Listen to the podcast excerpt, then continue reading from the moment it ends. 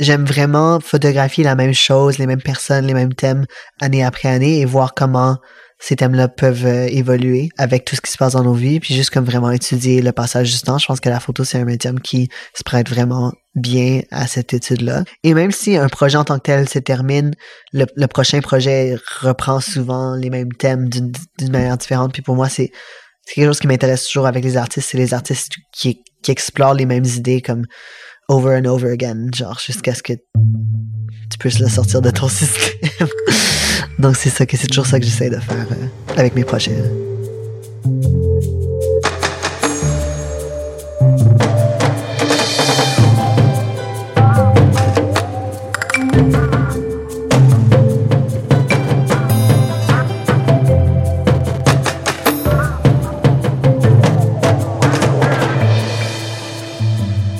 Vous écoutez Sous la fibre le podcast qui s'invite dans l'intimité des artistes visuels pour explorer ce qui se cache sous leur fibre artistique. Quelles expériences et émotions se cachent derrière leurs œuvres et les poussent à créer? Et quelles sont les réalités qui traversent leur vie? Je suis Claire-Marine Béat et c'est Laurence Philomène que l'on rencontre aujourd'hui. Laurence est une personne transgenre et non binaire, donc c'est évidemment le genre neutre et le pronom IL qui seront utilisés. Laurence pratique la photographie depuis l'adolescence et a participé activement à plusieurs sphères artistiques féministes et queer en ligne. Beaucoup plus célèbre à l'étranger qu'au Québec, qui est pourtant sa province natale, l'artiste se démarque par l'utilisation de couleurs vives, de mise en scène poétique et joyeuse, et par la mise en lumière de personnes au genre non conforme. Pour nous, elle retrace son parcours et nous offre la chance de plonger dans son processus créatif comme dans sa riche quête d'identité. Son corps est politique, malgré tout. Et celui-ci s'émancipe puissamment sur et grâce à Internet.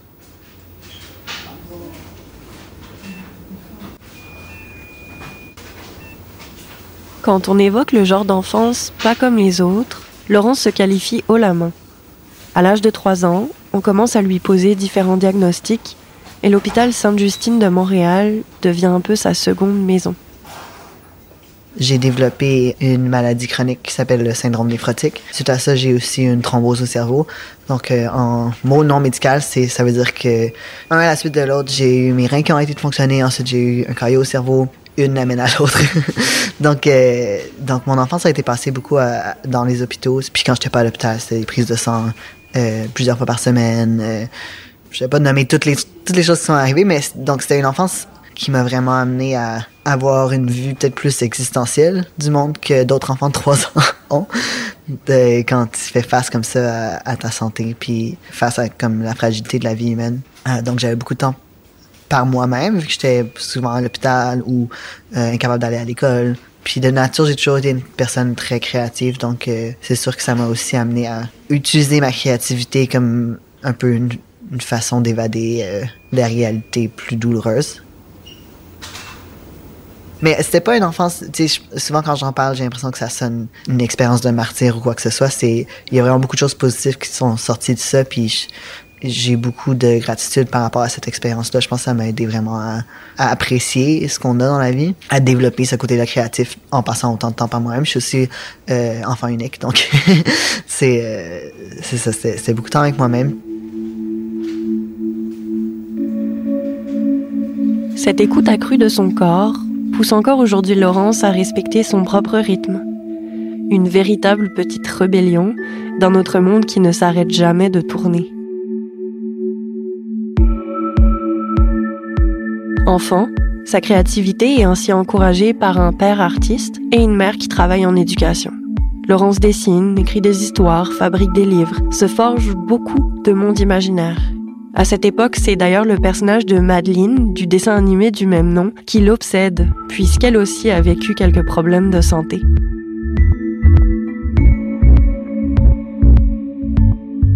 Ma première caméra que je me rappelle avoir eue, c'était une caméra euh, des Razmoquettes.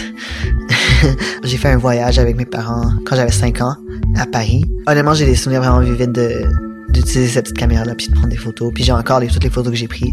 Puis à partir de ce moment-là, j'ai toujours vraiment aimé avoir des caméras jetables. Puis tu je, prenais mes petites photos, euh, souvent des photos genre de mes poupées ou de, de mon quartier. Puis ensuite aller chez Jean Coutu les faire développer. Puis je, je voyais pas vraiment la, photo comme euh, médium artistique en tant que tel. Je pense que c'était plus juste quelque chose comme qui m'attirait plus d'un côté, genre documenter ma vie, plus comme un journal dans le fond.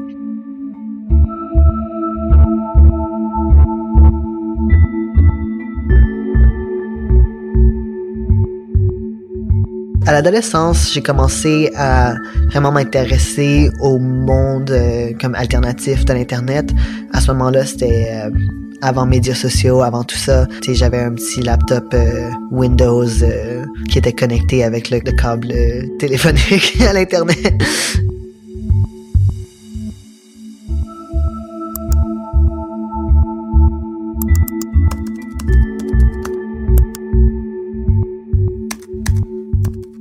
Au milieu des années 2000, c'est le grand début de l'Internet social.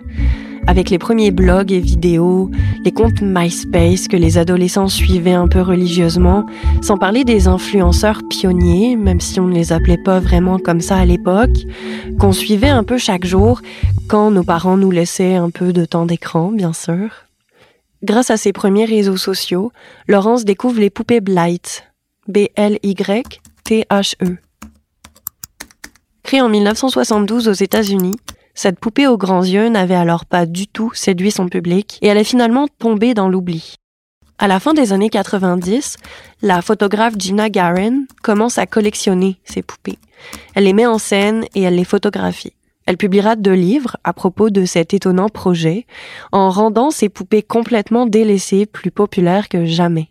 Et quand une nouvelle mouture des poupées Blight est enfin commercialisée, il y a une véritable communauté qui se bâtit autour de cette passion sur le site Flickr.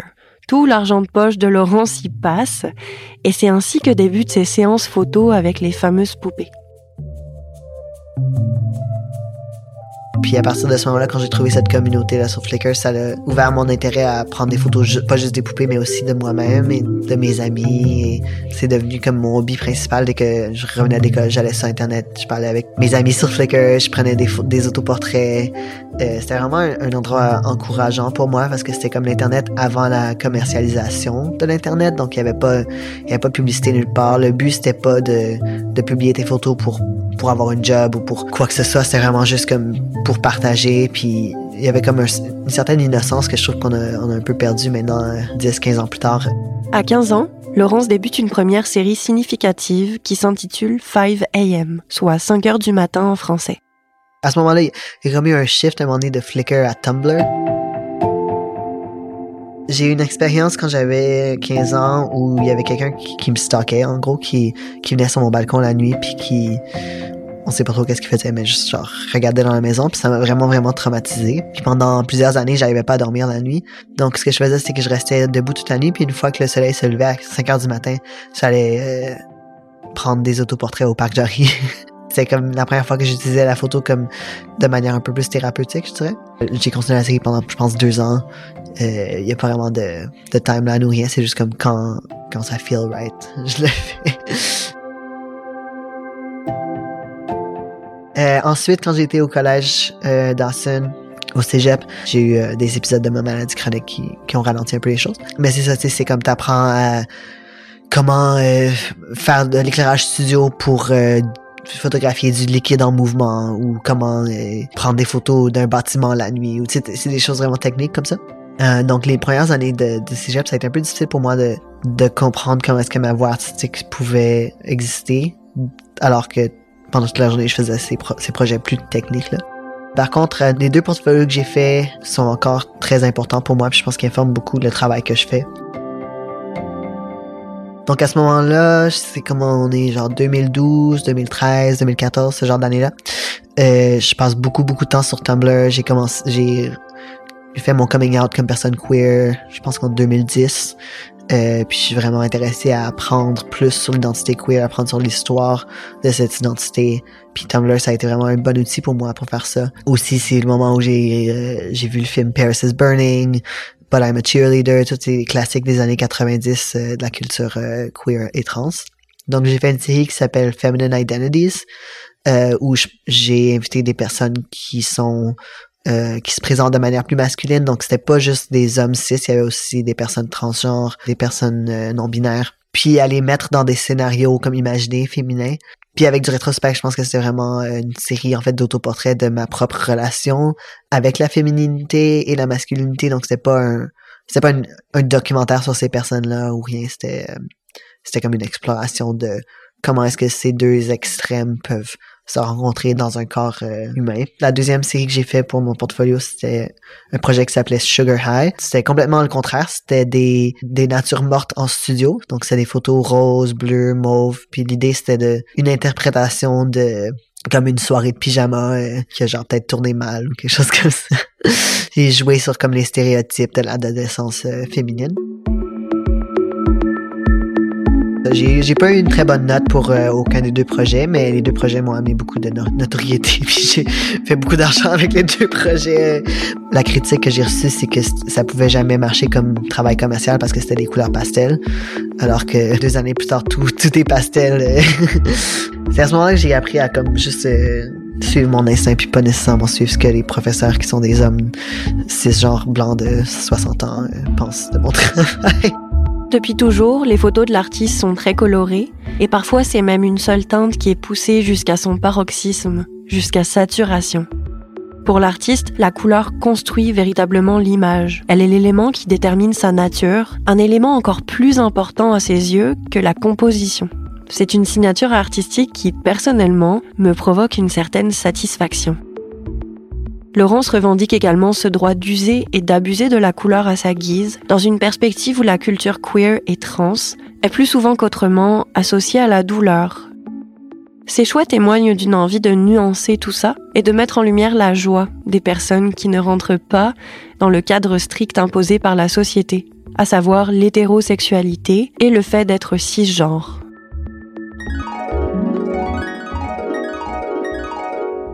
Je prends une petite minute pour vous donner des pistes de compréhension.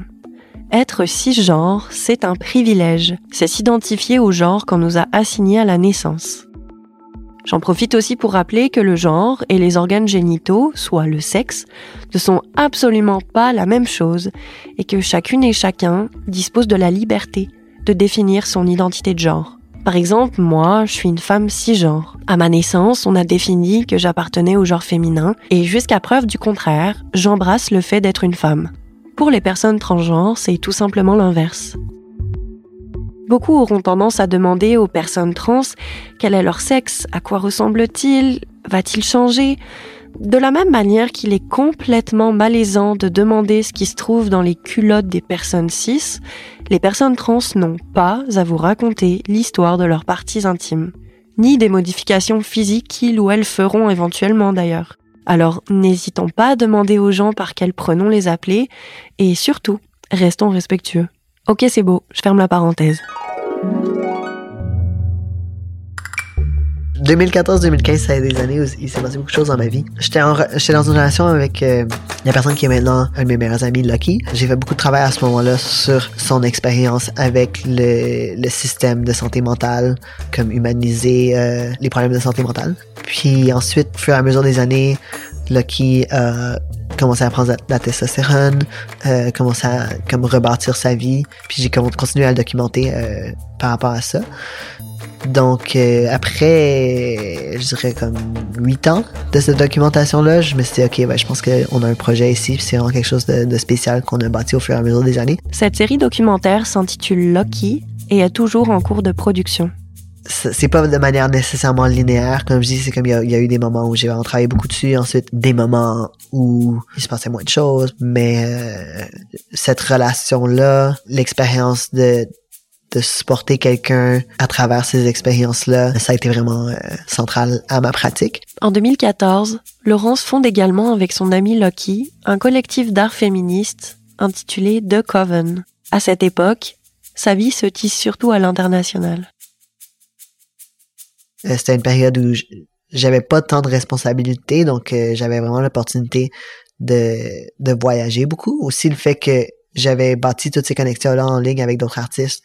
Ça fait que je pouvais aller à Londres puis rester sur euh, le sofa de mon ami pendant une semaine puis dépenser aucun argent, sais, puis avoir des connexions avec avec ces mondes-là artistiques d'autres villes. J'ai passé beaucoup de temps à New York aussi, euh, connecté avec toutes ces personnes-là que j'avais que j'avais rencontrées au fur et à mesure des années sur Flickr, sur Tumblr, puis comme transférer ces relations-là qui étaient en ligne à des relations, des vraies relations d'amitié en personne, euh, ce qui a été vraiment, vraiment spécial et important pour moi. Euh, puis c'est une période de ma vie que j'ai beaucoup de nostalgie. À ce moment-là, j'avais vraiment beaucoup d'anxiété, beaucoup de panique, donc c'était pas tout euh, tout beau non plus. Donc euh, c'est ça. Pendant quelques années, c'est ça que je fais. J'explore beaucoup Montréal, Toronto, San Francisco, New York, Londres. C'est à ce moment-là que j'ai commencé mon projet Me vs. Others, très influencé par différents aspects de ma vie. À ce moment-là, il y a comme une transition de Tumblr à Instagram. Euh, Tumblr devient un endroit qui est vraiment sexualisé. Autant que j'aime pas à quel point Instagram fait la censure du corps féminin, autant j'ai vu Tumblr devenir un endroit où tu recevais des messages vraiment inappropriés tout le temps, J'étais pas particulièrement confortable dans mon corps à ce moment-là, euh, surtout dans mon corps de femme sexualisée. Je dis corps de femme, je suis une personne trans, mais à ce moment-là, je encore comme une femme. Puis j'ai vraiment sentir que tout ce que je faisais était vu de cet angle-là, surtout parce que je faisais beaucoup de travail nu à ce moment-là. C'est rendu un moment où je me sentais pas vraiment safe en ligne. Donc j'ai commencé un projet où, juste pour le fun, un ami était chez nous pour un photoshoot, puis j'ai mis une perruque qui ressemblait à mes cheveux, puis je l'ai habillé dans mes vêtements. Puis je voulais faire comme un trompe-l'œil pour que les gens savent pas vraiment si c'était moi ou si c'était pas moi. Donc c'est comme ça que le projet a commencé. Puis je rencontrais d'autres artistes, d'autres jeunes artistes partout dans le monde. Donc c'était comme une opportunité pour moi de rencontrer ces jeunes artistes-là, puis en même temps faire un photoshoot de eux habillés comme moi. Prendre des photos, c'est toujours vraiment une bonne opportunité de rencontrer quelqu'un. C'est comme ça, ça enlève un peu euh, le stress de genre, ah, qu'est-ce qu'on va faire, de quoi est-ce qu'on va parler? Au début, c'était supposé être un trompe-l'œil de on n'est pas sûr si c'est moi ou si c'est pas moi, donc on voyait pas vraiment le visage. Puis au fur et à mesure que le projet évoluait au cours de l'année, puis que je commençais à photographier d'autres artistes, je voulais montrer leur visage aussi, puis c'est devenu comme un, personnage en tant que tel, quasiment qui était pas vraiment moi, parce que ma propre identité continuait d'évoluer, mais l'identité de ce personnage-là avec la perruque orange restait comme stable d'une certaine manière. Je jouais beaucoup sur l'idée de l'identité qu'on qu'on s'est bâti surtout euh, en ligne, l'idée d'avoir un brand personnel, puis de quoi ça a l'air. J'adore encore ce projet-là. Je, je travaille pas autant dessus ces temps-ci. La plupart de mes projets comme celui-là, c'est, je vois pas vraiment comme de fin nécessairement. C'est, c'est plus comme il y a des pauses. Ça évolue avec euh, ce qui se passe dans ma vie dans le fond.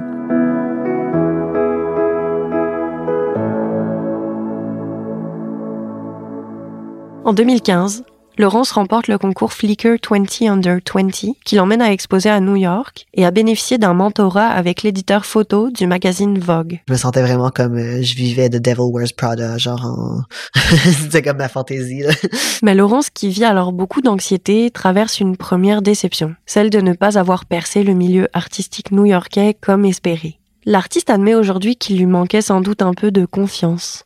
Et puis une autre épreuve surgit en 2015 les États-Unis lui refusent le droit d'entrer sur leur territoire pendant cinq ans, puisqu'elle fait plusieurs allers-retours pour des projets artistiques ou visiter des amis. Son arrestation dans le train a été vécue comme un événement particulièrement violent et traumatisant. Ça m'a vraiment secoué parce que beaucoup de mon travail à ce moment-là, c'était travailler avec des compagnies américaines puis bâtir des, des, connexions avec les magazines américains, les artistes américains. Puis je, me voyais, honnêtement, je me voyais déménager à New York éventuellement. Puis ce rêve-là a comme été un peu brisé, ce qui est un peu, euh, ça, ça m'a vraiment, ça m'a pris du temps à, m'en remettre. En même temps, je, je, vivais un break-up avec euh, ma copine à ce moment-là parce que sa mère est, très homophobe et voulait pas qu'on soit ensemble. Donc c'est comme un deux en un de juste genre la vie me, me donne pas ce que je veux qu'elle me donne en même temps, il se passe cette chose-là où il y a un, mouvement artistique que je dirais, tel le terme, ce serait Radical Softness, euh, qui a été créé par euh, l'artiste Laura Matisse. C'était déjà quelque chose sur lequel je travaillais, mais ça devient plus concret dans ce mouvement-là, qui a été coopté depuis ce temps-là, puis qui reflète pas nécessairement mes, mes valeurs maintenant. Je pense qu'il y avait une certaine naïveté par rapport à, ce mouvement-là, mais c'était l'idée de réclamer la féminité, de réclamer la douceur euh, d'une manière activiste.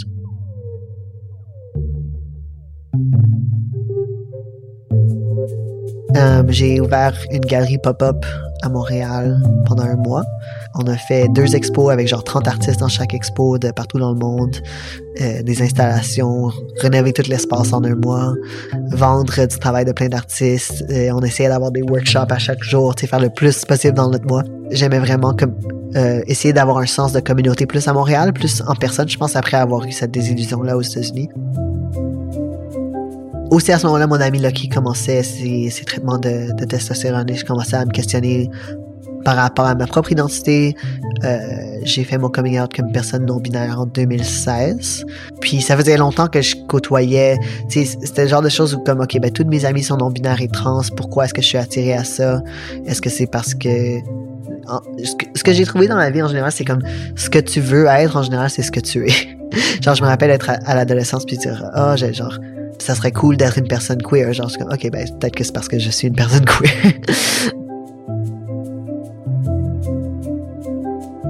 Lors d'un voyage en Colombie-Britannique, Laurence lit le livre autobiographique de Laura Jane Grace, femme trans et chanteuse du groupe américain Against Me.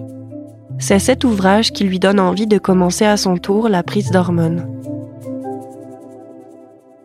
J'ai eu la prescription pour la testostérone à l'automne 2017.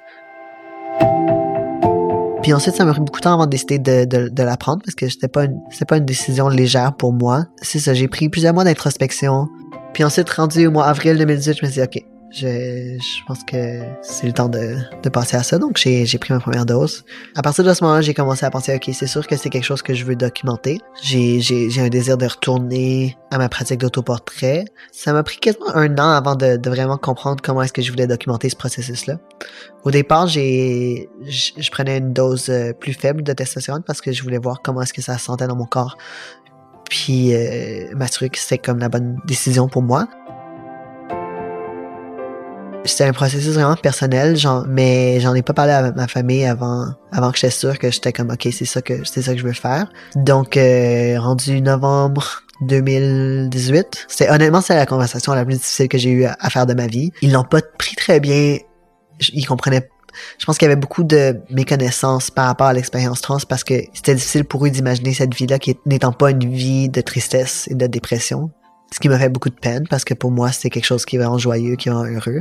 Avec le temps, ils comprennent de plus en plus qu'est-ce qui se passe puis que c'est quelque chose de positif dans ma vie. Donc une fois que, une fois que j'en ai parlé avec mes parents, j'ai pu en parler publiquement. J'avais vraiment peur de, de, la réaction parce que j'avais été connue comme comme artiste féministe pendant longtemps. Je sais pas, c'était juste quelque chose. C'était juste quelque chose de, de, gros. Puis encore une fois, beaucoup de ma vie artistique se passe en ligne, donc c'était quelque chose que j'ai fait en ligne. Puis la réponse a été extrêmement positive. Euh, c'était pas quelque chose de nouveau. Puis j'explorais l'identité du genre dans mon travail depuis depuis des années aussi. L'artiste commence à se photographier chaque jour à partir de janvier 2019. C'est le début de sa série nommée Puberté, une série qui nous offre un regard intime et singulier sur la transition de l'artiste. Et c'est certain que la documentation en cours de la transition de son ami Loki l'a beaucoup aidé à déployer sa créativité pour ce projet personnel. C'était aussi un peu une réponse par rapport à, je me sentais comme artiste euh, avec Instagram, que c'était comme c'est cette demande de constamment produire, produire, produire, produire. Puis j'étais comme, OK, ben je vais produire, mais ça va juste être des choses vraiment, genre, banales que je vais vous donner. Genre, c'est comme, c'est moi qui, sur mon téléphone. Genre, c'est ça, c'est ça que je vous donne comme, comme contenu. Puis à ce moment-là, après à, peu près un mois ou deux de ça, j'étais comme, OK, je pense qu'il y, y, a un projet ici. C'est un projet qui est vraiment spécial pour moi. Ça me donne l'opportunité de, de créer une connexion avec les gens qui voient les images en tant que personne trans, mais aussi juste en tant qu'humain, de voir le côté plus humain, le côté lent de la transition. Je pense que beaucoup de mes conceptions que la transition arrive d'un jour à l'autre, c'était un moment où il y avait beaucoup de représentation trans dans les médias, mais c'était comme Caitlyn Jenner ou Laverne Cox, ou des gens qui passent comme leur euh, leur genre choisi. Et dans le cas de Caitlyn Jenner, que ça semble être d'un jour à l'autre, euh, elle a plein de, de, de chirurgie, puis euh, c'est une personne complètement différente, alors que c'est pas la réalité de la majorité des personnes transgenres. et la majorité des gens aussi non-binaires qui n'ont pas un désir de passer comme un genre ou l'autre. Je pense qu'il y, y, a comme une il y a une ligne entre l'obsession du soi puis aussi partager ses propres expériences pour euh, créer un sens de communauté, ce qui est toujours plus mon but, mais en même temps en explorant le fait qu'on est dans une société, une société qui est obsédée avec l'image de soi.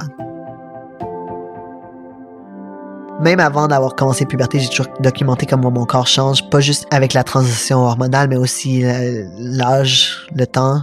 Puis aussi l'idée de contextualiser la, la, transition comme quelque chose qui est pas spécifique à l'expérience transgenre, mais quelque chose qu'on a tous dans nos vies tout le temps. Comme par exemple, en ce moment, on vit une transition saisonnière, on vit une transition politique, et on vit toutes sortes de transitions tout le temps. Donc, euh, c'est un thème qui m'intéresse vraiment beaucoup, euh, que je vais continuer à explorer.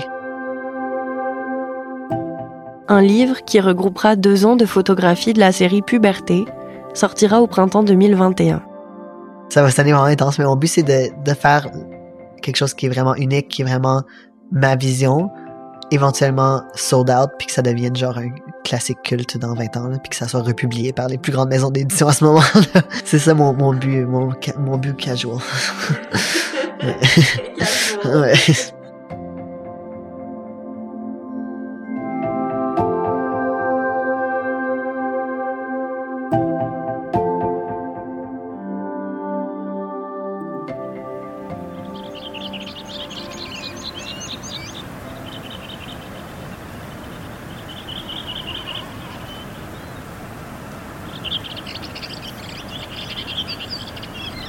En avril 2019, Laurence se rend en Islande chez l'une de ses amies.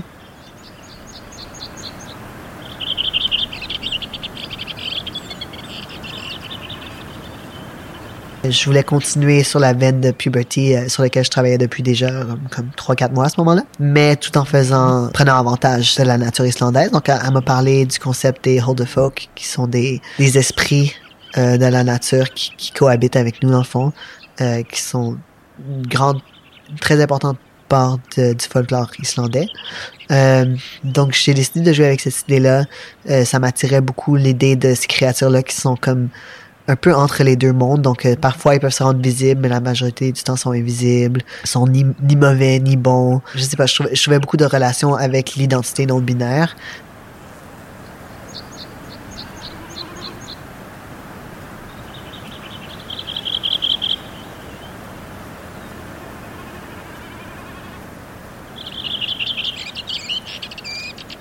J'avais rarement vu des corps trans en nature. Et l'idée de, je pense qu'il y avait beaucoup d'idées que l'identité trans est une identité artificielle.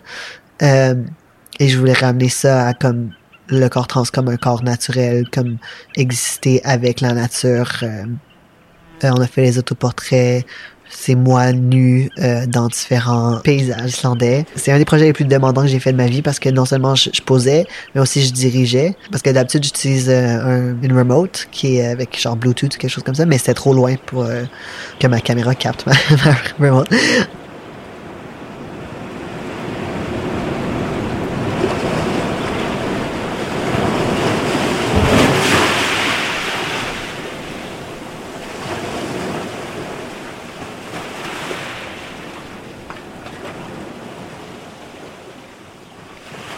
Je trouve assez cohérent que Laurence ait souhaité réaliser cette magnifique série, au passage, dans la nature islandaise, alors qu'au moment où je lui parle, elle m'exprime à quel point il lui importe de montrer la réalité trans, je cite, de façon terre à terre, loin du glamour et des images qu'on s'en fait, mais plus proche du corps, de ses courbes, de son écosystème complexe et ses incessantes renaissances.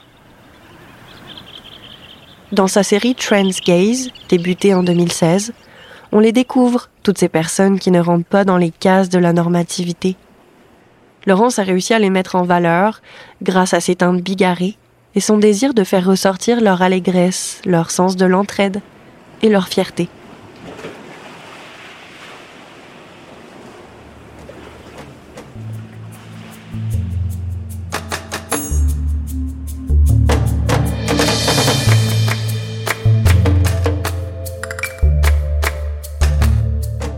Mon art est vraiment autobiographique et vraiment personnel. Donc, c'est comme la distinction entre ma vie artistique et ma vie personnelle est très mince. Mais je pense que mon art m'a juste vraiment appris à, à explorer de nouvelles idées, à faire confiance à ce qui m'intéresse Honnêtement, je pense que ça m'a juste vraiment appris à, me sentir plus connecté avec d'autres personnes parce que je peux créer de l'art puis ensuite avoir d'autres personnes qui peuvent dire genre ah ouais genre euh, je me vois là-dedans ou euh, je vois une connexion avec ça puis ça m'a beaucoup aidé à, à forger beaucoup d'amitié aussi. Euh, pour moi, c'est comme un langage, c'est une façon de communiquer avec les gens. Ouais, non, la communauté en ligne, honnêtement, je pense que c'est vraiment c'est à, à ça que j'attribue ma carrière. Euh, et tout le succès que j'ai. La continuer, ça a toujours été quelque chose de très important pour moi. Non seulement comme personne qui, a une maladie chronique, donc il y a pas, j'ai pas l'énergie pour d'aller euh, beaucoup d'événements de networking ou de vernissage ou tout ça. Genre, c'est sûr que j'y vais quand je peux, mais l'internet, ça a vraiment été mon espace où je peux bâtir ces connexions-là.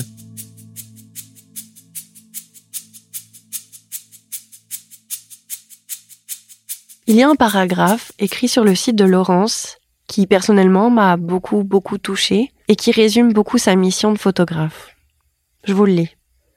Ce travail me sert à créer le genre de monde dans lequel je veux vivre. Un monde où la binarité des genres n'est pas considérée comme une excuse pour la violence contre celles et ceux qui ne rentrent pas dans ce modèle. Les personnes trans et les personnes non binaires existent. Nous sommes ici, nous sommes ici et nous prospérons. Et nous prospérons.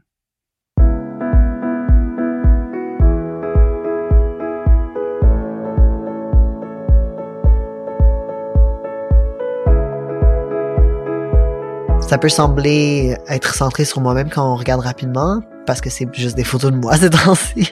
puis je dois dire que je suis assez tanné de voir des photos de moi aussi. Mais c'est cette idée de, de me mettre dans un espace où je peux être vulnérable, puis je peux montrer autant mes succès que you know, les choses difficiles que je vis aussi, c'est sûr. Mais parce que beaucoup de gens, je pense, qui l'identité trans est tellement, c'est très nébuleux pour beaucoup de gens, je pense. Mais on, on y a beaucoup d'entre nous, on, on s'entraide, on survit, on crée des choses vraiment belles.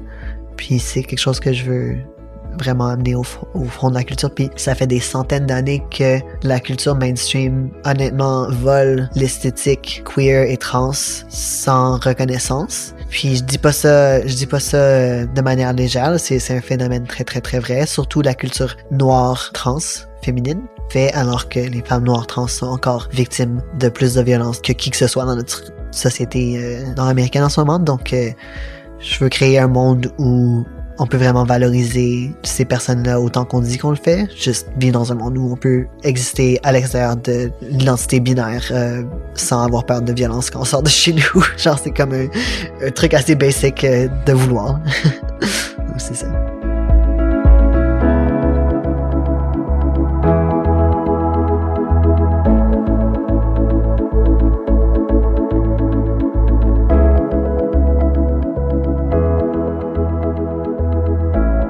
Mon objectif, honnêtement, c'est juste d'apporter de la joie dans la vie des autres.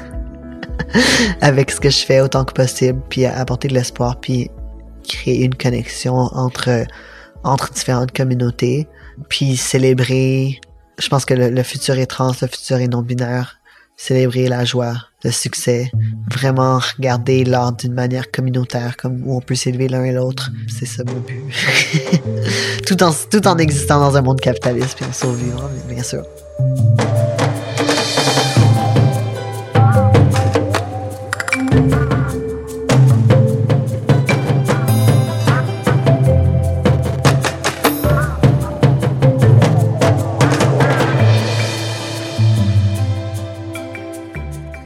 Venez d'écouter Sous la fibre. C'est moi-même qui ai créé et réalisé cet épisode. Juliette Béa signe la musique originale de l'émission et elle s'est occupée du mixage. Un grand merci à Laurence Philomène qui m'a accueilli dans son studio malgré la pandémie et qui a accepté de se confier à moi dans le respect des mesures sanitaires.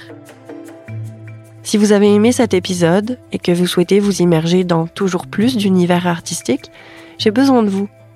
N'hésitez pas à partager vos épisodes préférés, à vous abonner sur les réseaux sociaux et les plateformes d'écoute, et surtout, parlez-en autour de vous. D'ici le prochain épisode, si ça vous tente, je vous invite aussi à visiter soulafibre.com pour lire des portraits d'artistes. À bientôt!